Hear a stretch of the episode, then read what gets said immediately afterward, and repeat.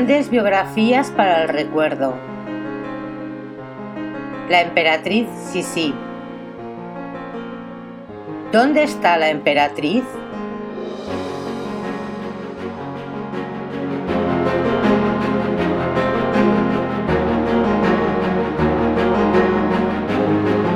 Aunque Francisco José no habla nunca de política con ella, Sisi sabe cómo el malestar de las provincias italianas y de Hungría pesa sobre la política interna de Austria. En primavera de 1859, cuando Gisela tenía tres años de edad y Rodolfo nueve meses, parte a los territorios en guerra de la Alta Italia para supervisar personalmente las operaciones militares. Los dominios de los Habsburgo en Italia están en peligro y la inexperiencia del soberano conducirá a sus tropas a una terrible y sangrienta derrota. Cuando Sisi se entera de que su esposo debe partir al frente, se muestra muy afligida. Tras una triste despedida en la estación, la emperatriz regresa a su palacio de Schönbrunn, donde se encierra a llorar en sus aposentos. La niñera de sus hijos, Leopoldina Nischer, escribirá en su diario: El desconsuelo de la emperatriz sobrepasa todo lo inimaginable. No ha dejado de llorar desde ayer por la mañana y no come nada y está siempre sola, como no sea con los niños. Ante la ausencia de su esposo, Isabel atraviesa un estado de desesperación, casi histérico, que preocupa mucho a su madre Ludovica. La emperatriz nerviosa y deprimida abandona por completo sus obligaciones oficiales y casi no sale de sus aposentos. Fue entonces cuando comenzó a llevar un ritmo de vida un tanto insano como extravagante. Dormía muy poco y sufría frecuentes crisis de angustia. Volvió a sus curas del hambre. Se veía absorta en sus pensamientos y montaba a caballo durante horas seguidas. Su extraño comportamiento deja perpleja a la archiduquesa Sofía, que no se atreve a contar a su hijo la actitud de su nuera. Su único consuelo son las largas cartas de amor que la pareja imperial se escribe a diario. A su llegada a Verona el 31 de mayo de 1859, Francisco José, inquieto por el estado de salud, le dice, mi querido Ángel, sí, sí, mis primeros instantes después de levantarme son para pensar en ti y decirte cuánto te quiero y cómo me anhelo hacia ti y hacia los pequeños. Supongo que estarás bien, pero has de procurar cuidarte y no ponerte demasiado triste como me prometiste. Procura pues distraerte y tener un buen ánimo. Tras la desastrosa batalla de Magenta en 1859 y la evacuación de Milán, la emperatriz le suplica que le permita reunirse con él, a lo que el emperador responde, por desgracia, ahora no puedo acceder a tus deseos, por mucho que quisiera hacerlo. En la agitada vida del cuartel general no hay sitio para las mujeres, y yo no puedo dar un mal ejemplo a mis soldados. El emperador no sabía cómo tranquilizar a su esposa, y en otra carta le suplica, Ángel mío, si me amas, no te angusties tanto. Cuídate, procura hallar distracción, monta a caballo y sal a pasear en coche, pero con mesura y prudencia. Conserva para mí tu preciosa salud, para que a mi regreso te encuentres bien, repuesta y podamos ser muy felices. Pero de nada servirían los tiernos consejos del emperador a su esposa. Si sí ha vuelto a sus ayunos, galopa a caballo durante horas seguidas, se muestra ensimismada y rehuye los tés y las comidas familiares que da su suegra. Se siente sola y rodeada de enemigos que hablan a sus espaldas. El doctor Simburger que no siente ningún aprecio por ella, le dedica estas duras palabras. Ni como mujer está a la altura deseada. En realidad, vive desocupada. Solo ve a los niños de tarde en tarde y mientras llora y se desespera por la ausencia del emperador, se consuela cabalgando horas y horas con evidente riesgo de su salud. Entre ellas y la archiduquesa Sofía se abre un abismo de hielo y la camarera mayor, la condesa Esterhazy, no tiene influencia alguna sobre ella. Por su parte, el capitán del palacio censura la actitud de la emperatriz que fumaba mientras iba en coche, lo que le resultaba del todo desagradable. Incluso la reina Victoria de Inglaterra se enteró de este escándalo y de que también la hermana menor de Sisi y la futura reina de Nápoles era aficionada al tabaco.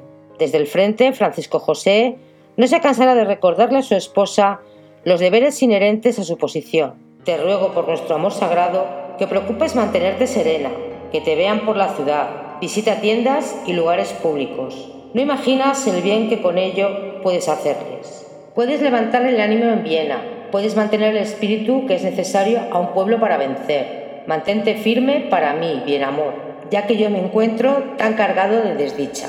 Ha llegado a sus oídos que Sisi muchas veces cabalga sola, pero otras lo hace acompañado de su caballerizo, Henry Holmes, un apuesto y veterano jinete por quien la emperatriz siente gran simpatía. Sofía no aprueba esta conducta, pero la emperatriz seguirá practicando su deporte favorito y se aficionará, para pánico del emperador, a saltar obstáculos. Mientras las noticias que llegan desde el frente son cada vez más preocupantes y el estado de ánimo de Austria es desastroso, el emperador sigue escribiendo a su esposa tiernas cartas tratando de calmar su angustia. El final está cerca y tras las derrotas militares de Magenta y Solferino contra las tropas de Napoleón III, Francisco por primera vez deberá asumir su responsabilidad de fracaso. Nunca será tan impopular en un país como en aquellos difíciles momentos. El pueblo le reprochará al todopoderoso monarca su falta de mando político y militar y la pérdida de miles de soldados por una guerra absurda por defender una provincia extranjera. Con los ánimos muy bajos le escribe a Sisi, he adquirido muchas nuevas experiencias y ahora conozco lo que se siente un general derrotado. Las graves consecuencias de nuestra desgracia todavía están por venir, pero yo confío en Dios y creo no tener que arrepentirme ni haber cometido ningún error de estrategia. La duquesa Lubodica, en cambio, no dudó en criticar el afán del emperador por destacar como jefe de los ejércitos a pesar de su inexperiencia militar. Isabel se entera de la derrota de Italia en el Palacio de Luxemburgo, donde ha organizado un hospital para atender a las víctimas. En una carta, Francisco José le dice, Alberga a los heridos donde tú quieras, en todas las dependencias del palacio. Serán muy felices de estar atendidos. Tras las cruentas batallas hay más de 60.000 heridos y enfermos, y los hospitales de Austria son insuficientes y faltan medicinas. Palacios, iglesias y conventos fueron convertidos en improvisados hospitales de campaña. En aquellos difíciles momentos, Sisi intentó informarse sobre lo ocurrido a través de los periódicos y se mostraba muy crítica con su suegra, a la que acusaba de corromper al Estado, la dinastía y el porvenir de su marido y de sus hijos. Está convencida de que las ideas de Sofía en política exterior están muy hondo y han calado en el emperador, acarreando la ruina definitiva del imperio. Sisi adopta una postura cada vez más contraria al régimen absolutista y militar de su esposo. Por primera vez se atrevió a darle un consejo político, que firmara la paz con Napoleón III lo antes posible.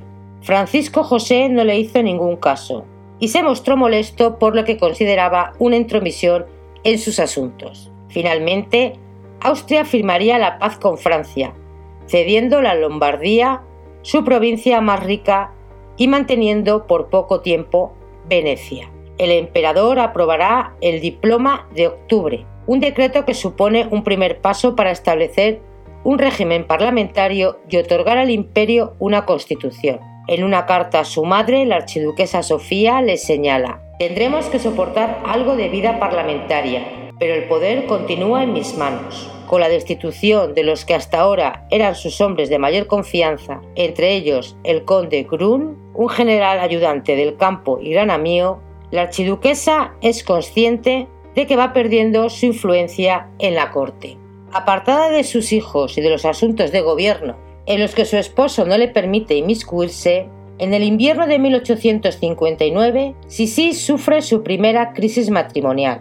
Francisco José, que hasta el momento se ha mostrado muy paciente con su egocéntrica y caprichosa esposa, está harto de las interminables discusiones entre la emperatriz y su autoritaria madre. El ambiente de tensión en Hotburg le resulta insoportable y por primera vez en casi seis años surgen los primeros rumores sobre los amoríos del emperador. Aunque hace tiempo que ha olvidado sus obligaciones conyugales, la sexualidad le produce verdadero rechazo y pocas veces comparten su lecho, la noticia le causa una gran desilusión. Hasta ahora el emperador había demostrado un profundo amor hacia ella, consintiéndole todos sus caprichos. Sisi no sabe cómo enfrentarse a esta nueva situación inesperada y opta por provocar a los que le rodean. En aquel duro invierno, cuando el emperador atraviesa su peor momento tras las derrotas sufridas en Italia y la capital austriaca está sumida en la miseria, decidió divertirse.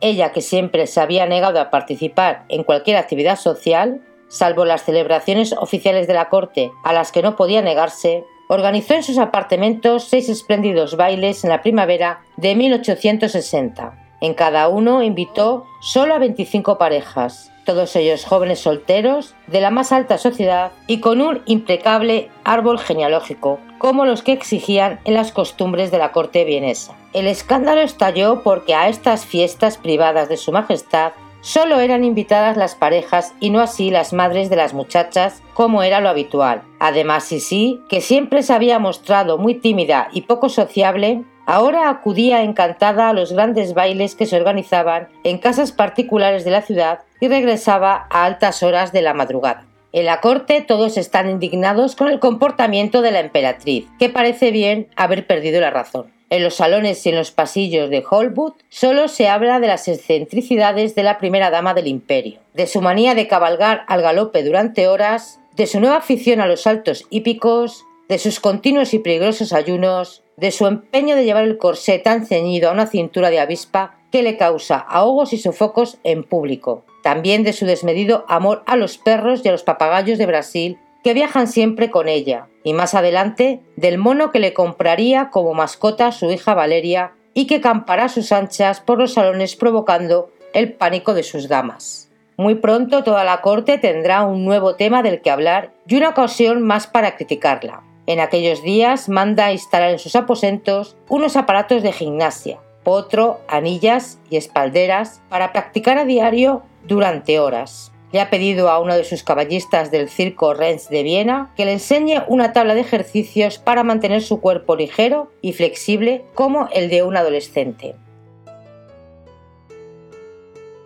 A finales de octubre de 1860, la extraña enfermedad que padece Isabel trae de cabeza a sus médicos. Los tres hijos que ha dado a luz en apenas cuatro años, la inquietud por la suerte de su hermana María, reina de Nápoles, en una Italia donde el movimiento de unificación es imparable, las intrigas de la corte y las tensiones con sus suegras han destrozado sus nervios. Con frecuentes sufre vértigos, jaquecas, náuseas y fatigas. También fiebre padeciendo insomnio y apatía. En realidad Isabel comenzó a enfermar tras su boda con el emperador cuando no pudo soportar más el ambiente asfixiante de la vieja corte austriaca. De pequeña había sido una niña fuerte y muy saludable. Después de dar a luz a su hijo Rodolfo se la veía pálida y cansada y tenía una tos persistente que le impedía dormir. Sus feroces ayunos la habían dejado muy debilitada y estaba anémica. Sus dolencias, aunque se achacaron a sus continuos embarazos y a los regímenes demasiado estrictos a los que se somete para recuperar lo antes posible su silueta, son también de origen psicosomático. Muy pocos tuvieron el placer de ver comer a la emperatriz en público. Por lo general se excusaba de las comidas y cenas familiares. Tras el nacimiento de sus hijas y para mantener su juventud y esbelta figura, se sometió a unos hábitos alimenticios que acababan minando gravemente su salud. Los atrocones de pasteles los compensaba con severas dietas que seguía con un fanatismo que sorprendía a todos. Un consomé compuesto por una mezcla de carne de ternera, pollo, venado y perdiz, carne fría, sangre de buey cruda, leche, tartas y helados constituían sus únicos alimentos. No comía verduras ni fruta, tan solo naranjas. Durante una etapa de su vida en la que se dedicó de manera febril a la caza del zorro, se dejó influenciar por las dietas que seguían los genetes ingleses y su único alimento era el bistec crudo. Su bebida favorita era la leche fresca y en todos sus viajes solía transportar vacas y cabras con ellas. Cuando se instaló a vivir en su villa en la isla griega de Corfú, se hacía llevar desde Trieste cargamentos de chocolate, carne roja y cerveza. Vivía obsesionada por mantener un peso de 50 kilos y conservar su famosa cintura de tan solo 47 centímetros. Sisi medía 1,72 m y era bastante alta más que su esposo, pero en los retratos oficiales hacía que pareciera más baja que el emperador. Sus comportamientos obsesivos no solo afectaron a sus dietas, sino a sus ocupaciones diarias, marcadas por un frenético afán de moverse, prohibiendo colocar sillas en las salas de las audiencias, de pasear cuatro y cinco horas diarias y galopar a caballo hasta la extenuación. La emperatriz encontró en la gimnasia una de sus actividades predilectas que practicaba a diario, algo inusual para una dama de su época y rango. También daba clases de esgrima y hacía ejercicios de tiro en los fosos de Sombrum. Sus largas caminatas a paso de marcha provocaban las quejas de sus damas que compartía y el personal de seguridad, ellos incapaces de seguir su ritmo. En más de una ocasión recorrió a pie los 30 kilómetros que separaban Posenhofen de Múnich. Estas manías y sus curas de hambre acrecentaron su carácter ya de por sí neuroasténico. Isabel tenía todos los síntomas de una enfermedad entonces desconocida, la llamada anorexia nerviosa.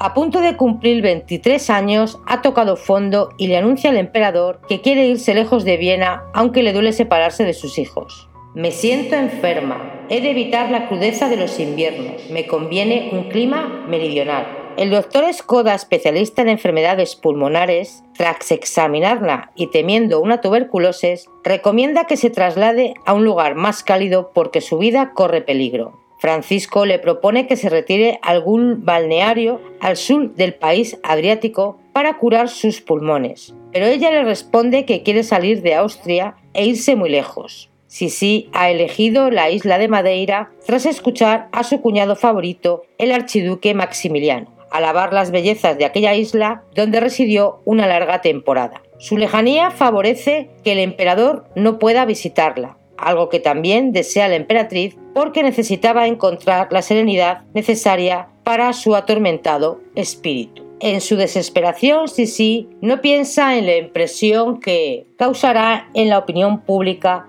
con esta salida precipitada a un país extranjero. Aunque de todas las provincias llegaron mensajes de apoyo al emperador, la archiduquesa Sofía critica con dureza lo que considera un abandono de sus obligaciones como primera dama del imperio. En el fondo, esta situación le favorece porque su nuera estará un largo tiempo ausente y podrá recuperar su terreno perdido en la corte y educar sin interferencias a sus nietos. Sin embargo, en su diario, Sofía mostrará su hipocresía al escribir estas palabras ante la inminente partida de su nuera. Estará cinco meses separada de Francisco José y de los niños, sobre los que tan feliz influencia ejerce y a los que educa realmente bien. La noticia de su decisión me causó una gran desazón. En la corte nadie se compadece de ella, al contrario, muchos se alegran de su partida porque en Palacio las cosas volverán a ser como antes. De nuevo madre e hijo compartirán algunas veladas, aunque son muchos los que dudan de la enfermedad de Sisi que sea tan grave como ha diagnosticado el médico. Su inesperada partida causa conmoción a todo el imperio. La reina Victoria pone gustosa a disposición de la emperatriz su inconfortable yate imperial, que en aquellos últimos días de noviembre se encuentra en Amberes. Sisi no tiene que preocuparse por los gastos, pues el emperador le hace entrega de una carta de crédito ilimitado. Ella misma ha elegido las damas y caballeros de su séquito, todos ellos jóvenes, alegres y atractivos, que le harán olvidar las caras largas de la corte. Esta vez la condesa Esterhazy no irá con ella ni podrá espiar todos sus movimientos. Le ha ordenado que se quede en Viena al cuidado de sus hijos. Francisco José acompaña a su esposa hasta la ciudad bávara de Bar. Allí se despide de ella con gran frialdad, aunque le embarga la tristeza. Al día siguiente, Isabel embarca en el yate real británico con la servidumbre y su voluminoso equipaje, incluyendo sus inseparables mascotas. En el Golfo de Vizcaya le sorprende un fuerte temporal que provoca mareos a casi todos los pasajeros, médicos incluidos, pero la emperatriz, tan delicada de salud, es la que mejor resiste las molestias del mar. Lejos del lúgubre ambiente de Olburg, se siente renacer. Con este viaje da comienzo la vida errática de la soberana, que intentará pasar en Viena el menor tiempo posible. En ellos se encontrará el único modo de escapar de las presiones a las que está sometida y dar rienda suelta a su carácter nostálgico y melancólico. En una carta al conde Grun confiesa lo siguiente, quisiera seguir viajando, cada barco que veo alejarse me hace sentir deseos de hallarme a bordo. Tanto me da que fuese a Brasil como a África o a Cabo de Hornos. En Madeira la emperatriz se instala en una hermosa villa encalada, Quinta Virgia, con espléndidas vistas al mar. La mansión está construida sobre las rocas, está rodeada por un frondoso jardín tropical. Sisi lleva una vida tranquila y bastante solitaria, porque la isla ofrece pocas distracciones. Se entretiene con sus perros, sus papagayos y con los ponis que ha mandado comprar para revivir su infancia en Posenhofen. El clima primaveral contribuye a mejorar su salud y está de buen humor, pero a medida que pasan los días, comienza a sentir una gran añoranza de su esposo y de sus hijos. De cuando en cuando recibe cartas del emperador interesándose por sus dolencias, pero las noticias que llegan a Viena son contradictorias. El conde Rechtsbeck, que la visita en su villa, escribe en una carta lo siguiente. La pobre emperatriz causa mucha pena. De la tos no se encuentra mejor. La veo en el mismo estado, aunque en verdad nunca tosió mucho. Moralmente se halla en un estado de terrible abatimiento, sumida en una profunda melancolía, cosa muy natural ante su situación. Se pasa la mayor parte del día encerrada en la habitación, llorando. Come poquísimo pues la comida de cuatro platos lo devora en cinco minutos. En su melancolía no tiene humor para salir, casi siempre está sentada junto a su ventana, excepto algunos momentos en los que pasea a caballo donde nunca es más de una hora. Sin embargo, otros visitantes la encuentran rejuvenecida y muy serena. Pasa sus días tocando la mandolina, escuchando la traviata de Verdi en una pianola y jugando las cartas con sus damas. Pero sobre todo leyendo mucho, entre otros a Rousseau y al poeta alemán Heine, sus dos escritores favoritos, y estudiando húngaro, ayudada por el conde Unyadi. Este galante caballero, que comparte con ella su amor por el mal y los caballos, no tardó en enamorarse de la melancólica soberana, por lo que recibió la orden de regresar a Viena. A principios de abril de 1861, la emperatriz piensa en el retorno a Palacio y tiene sentimientos encontrados. Anhela ver a sus hijos tras su larga ausencia, pero teme enfrentarse de nuevo a su suegra y a la inquina de la corte. Siento no pasar el mes de mayo en Viena porque me perderé las carreras. Por otro lado, prefiero estar lo menos posible en la ciudad, con quien sin duda habrá aprovechado al máximo mi ausencia para dirigir y vigilar al emperador y a los niños. El comienzo no será agradable y necesitaré algún tiempo para adaptarme y cargar de nuevo con mi cruz. Antes de reunirse con su esposo en Trieste, la emperatriz Isabel llegaba a las costas de Cádiz a bordo del yate de Reina Victoria. Desea viajar de incógnito y ha pedido a su embajador en Madrid que no le haga ninguna recepción. Pero en Sevilla, el duque de Montpensier, cuñado de la reina Isabel II, pone a su disposición un coche de gala tirado por seis caballos y le ofrece el suntuoso palacio de San Telmo, para que allí pueda alojarse con su séquito. Sisi rechaza el ofrecimiento del duque, pues prefiere visitar la ciudad a su aire, sin obligaciones ni etiquetas. Tampoco acepta la invitación de los reyes de España para que les visite en su palacio de verano de Aranjuez. En cambio, le interesa ver una corrida de toros y se organiza una en su honor el 5 de mayo en Sevilla. Su presencia en la plaza causa una gran expectación y la gente alaba su sencillez y su llaneza. El viaje continúa por Gibraltar hasta Mallorca y de ahí hasta Corfú. Esta isla, entonces en manos de Inglaterra, la cautivó desde el primer instante y aunque quiso detenerse en ella más tiempo y visitar el resto de las islas jónicas, Francisco José, impaciente, salió a su encuentro en Trieste. Tras seis meses de separación, la pareja imperial se abrazó de nuevo con lágrimas en los ojos y con gran emoción. Al enterarse de su regreso, Ludovica le dice en una carta a su hermana Sofía lo siguiente. Quiera Dios que sí le proporcione ahora una feliz vida hogareña y Francisco José halle la paz interior y el íntimo goce que tanto merece después de un largo y triste invierno.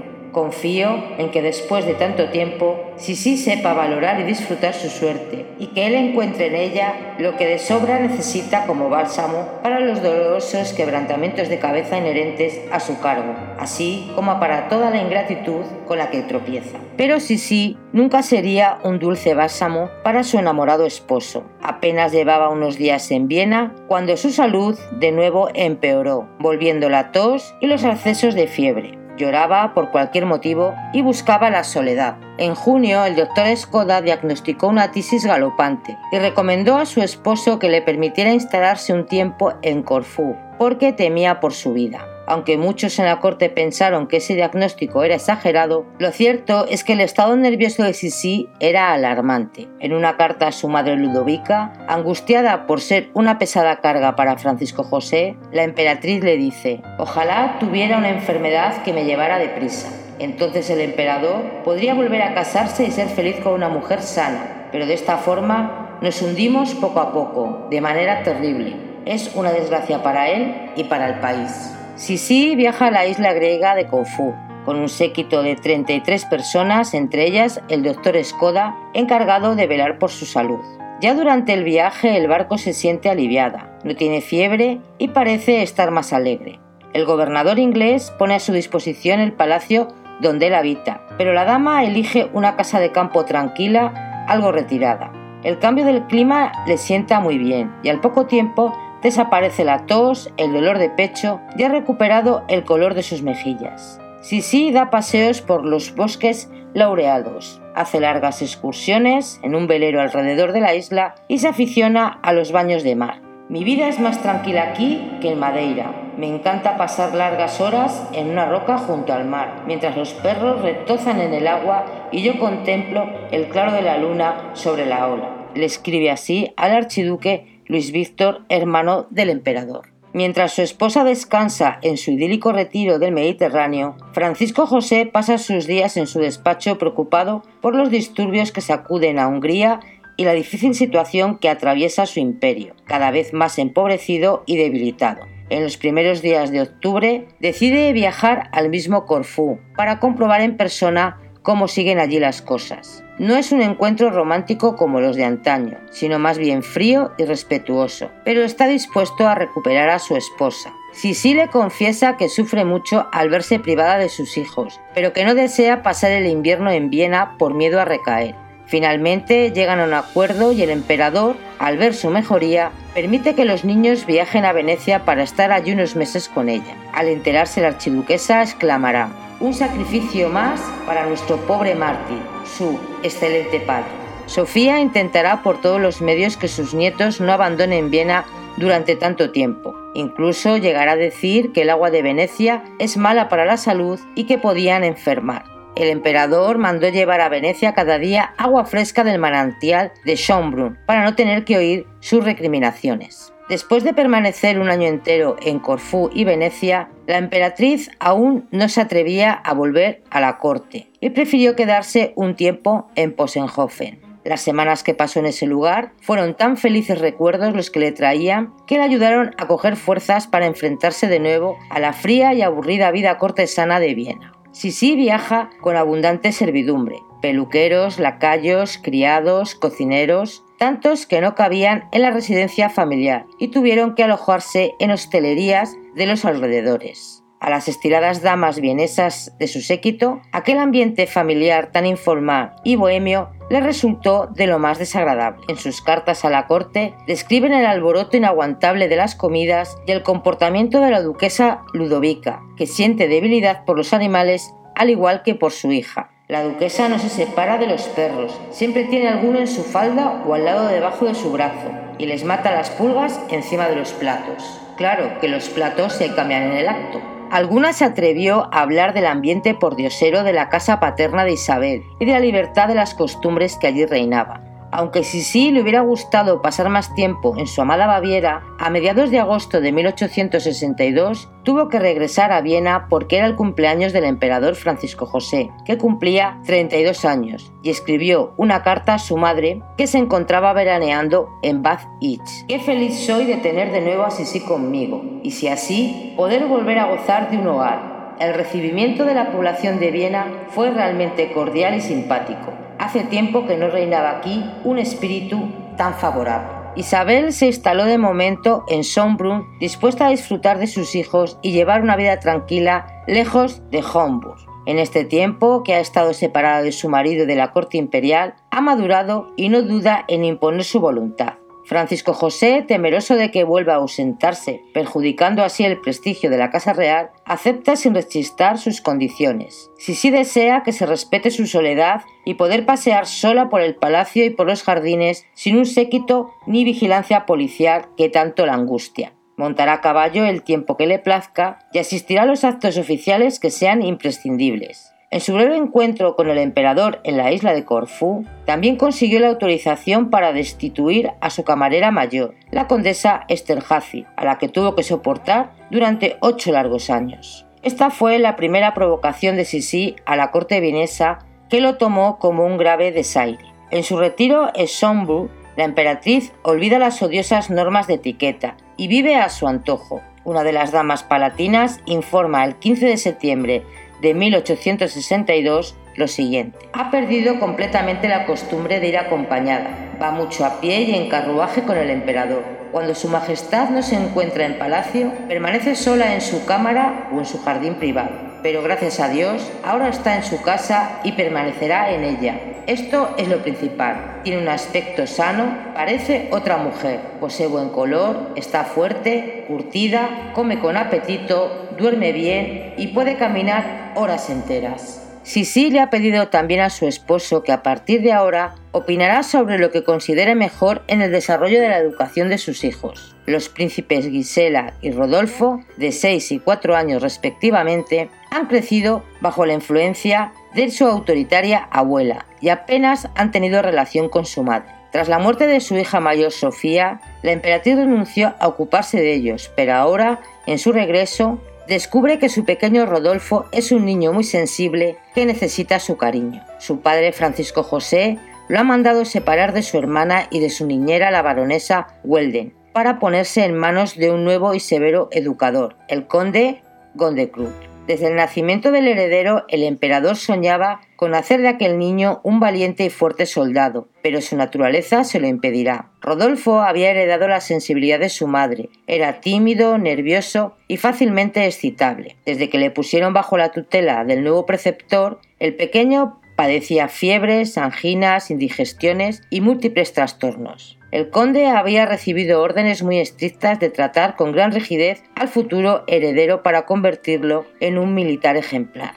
Los inhumanos métodos de adiestramiento solo consiguieron que el pobre niño enfermara gravemente y que se temiera por su vida. Cuando llegó a oídos de la emperatriz, que su hijo era sometido a agotadores ejercicios físicos, a duchas de agua fría y a pasar hambre, entre otros métodos expeditivos de absoluta crueldad, Isabel reaccionó y fue a ver al emperador. Su indignación y espanto eran tan grandes que, haciendo acopio de valor, le entregó por escrito la siguiente nota.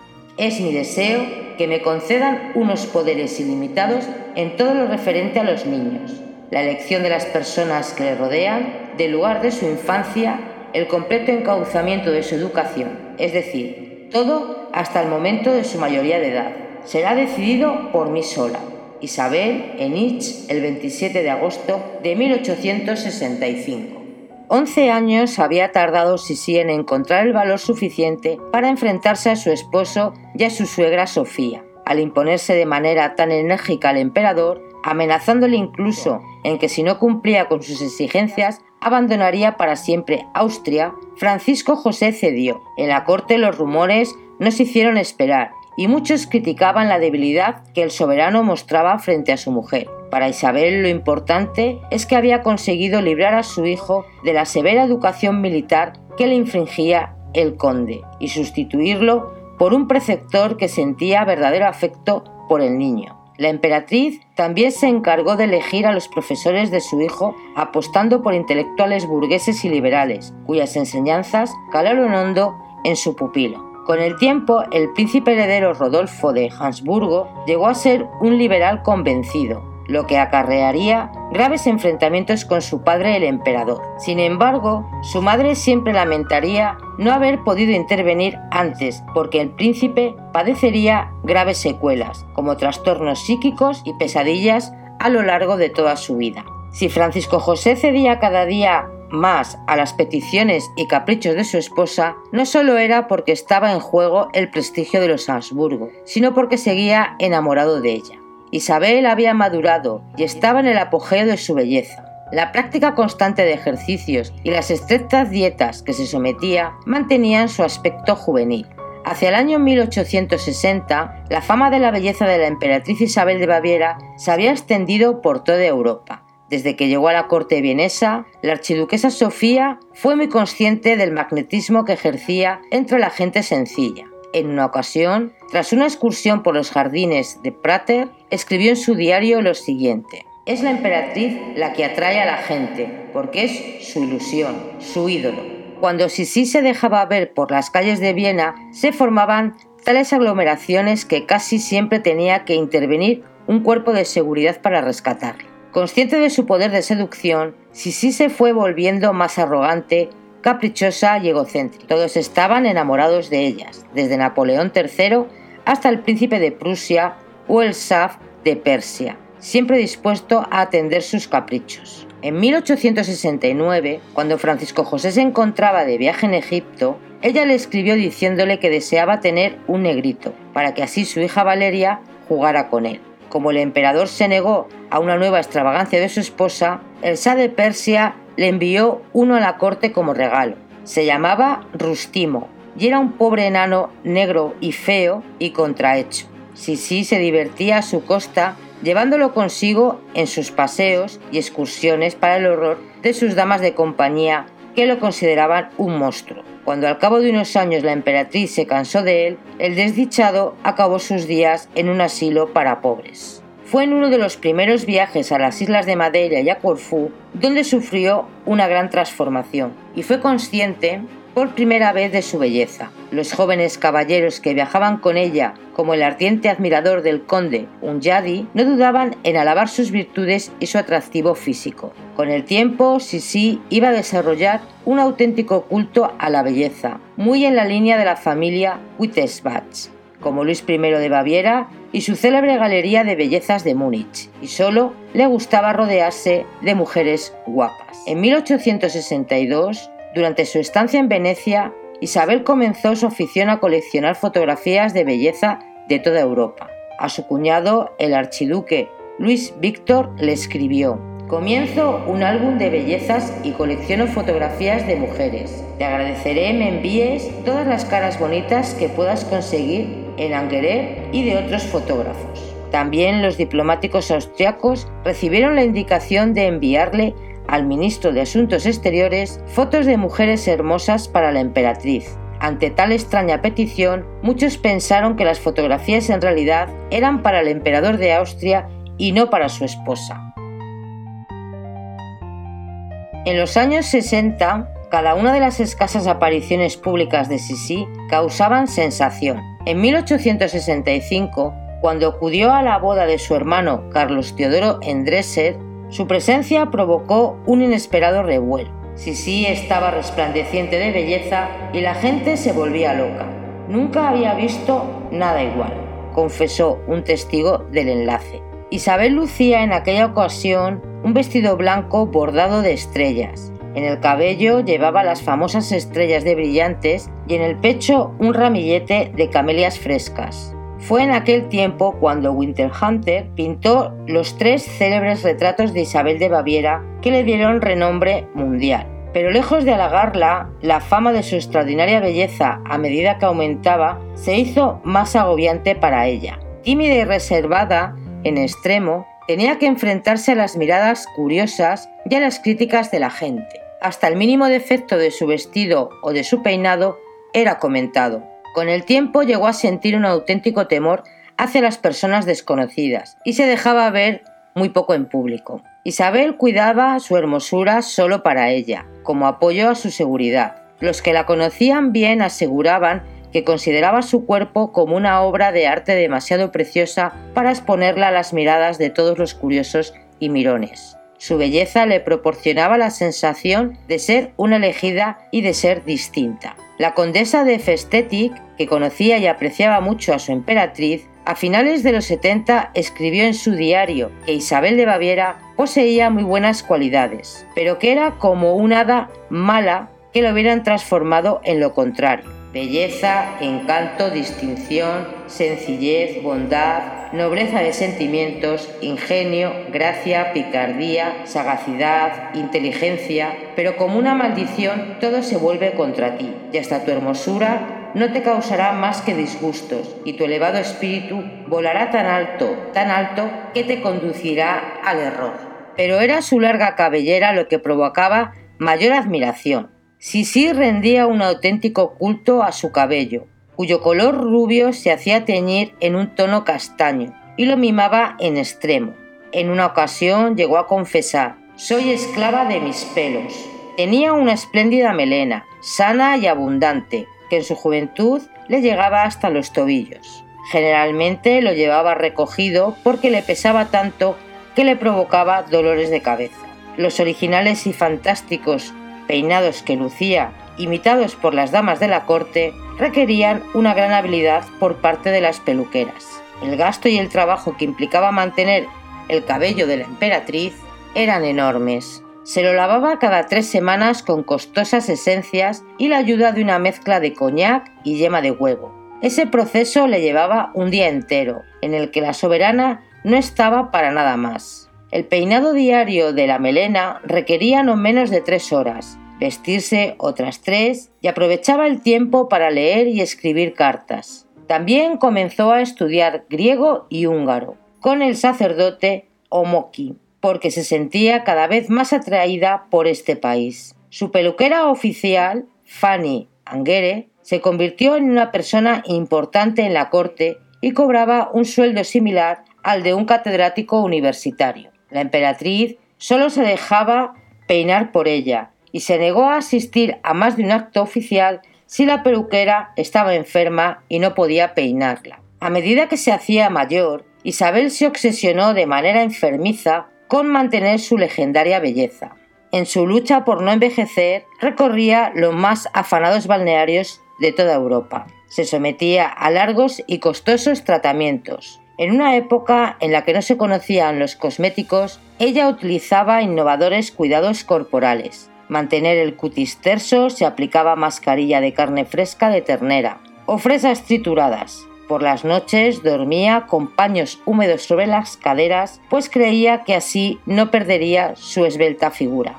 En el Palacio Imperial la emperatriz mandó construir detrás de su tocador un cuarto de baño propio, inexistente en el resto de los aposentos reales. Allí instaló una bañera de chapa de cobre. Tomaba sus baños de vapor y de aceite de oliva para hidratar su piel y contrató a un especialista en masajes e hidroterapia. Sisi solo vivía para su cuidado personal mientras su maridito como firmaba sus cartas el emperador, le suplicaba que no se ausentara tanto en Viena y que atendiera de vez en cuando a sus obligaciones como emperatriz. Isabel nunca disimuló las simpatías que sentía hacia el pueblo húngaro, tan maltratado por la corte y el gobierno de Viena.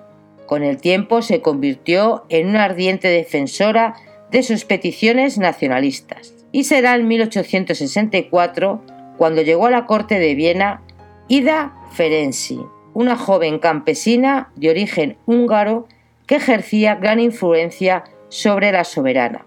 Su nombramiento como dama de compañía de la emperatriz fue muy criticado en Homburg, porque la elegida no pertenecía a la alta aristocracia. Durante 34 años, hasta la muerte de Sisi, fue su más íntima confidente. Ida conocía todos sus secretos, se ocupaba de su correspondencia más privada y acabó siendo su amiga. Fue ella quien le presentó al conde Gila de Andrasi, uno de los líderes de la Revolución del 48 y héroe nacional, cuyas ideas calaron hondo en la emperatriz. Cuando en una recepción de la corte Andrasi tuvo el privilegio de ser presentado por primera vez a la emperatriz, esta se quedó impresionada por su exótico aspecto entre gitano y salvaje. El conde vestía el espléndido atuendo bordado en oro de la aristocracia margiar. Consistía en un manto con pedrería, botas altas con espuelas y una piel de tigre echada en los hombros. En la corte vienesa se rumoreaba que eran amantes, pero la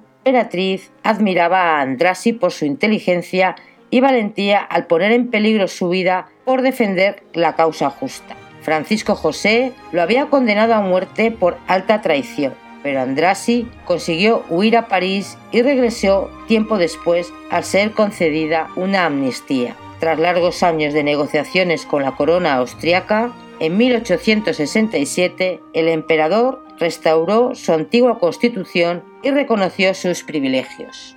Fue un triunfo político de Isabel, que desde ese instante contó con el sincero afecto del pueblo húngaro. El 8 de junio, en una ceremonia de auténtico lujo asiático, celebrada en la iglesia de Matías en Budapest, los emperadores de Austria fueron coronados como reyes de Hungría. Francisco José vestía el uniforme de mariscal húngaro y la emperatriz un vaporoso vestido de inspiración húngara de brocado y plata confeccionado en París por un modisto Work.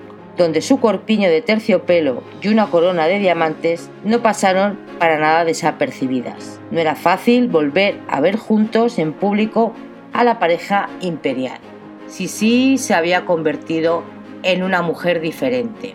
Su máxima obsesión, su cuerpo y su belleza, y el estar lo más alejada de Viena.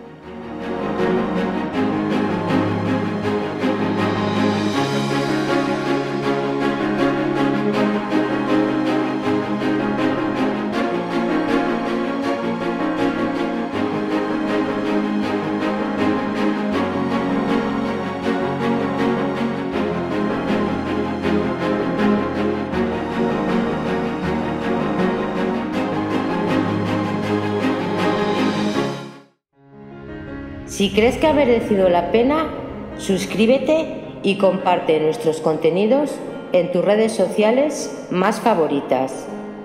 Haznos saber tus gustos, tu voz es importante y te escuchamos. Gracias y hasta el próximo vídeo. Te esperamos.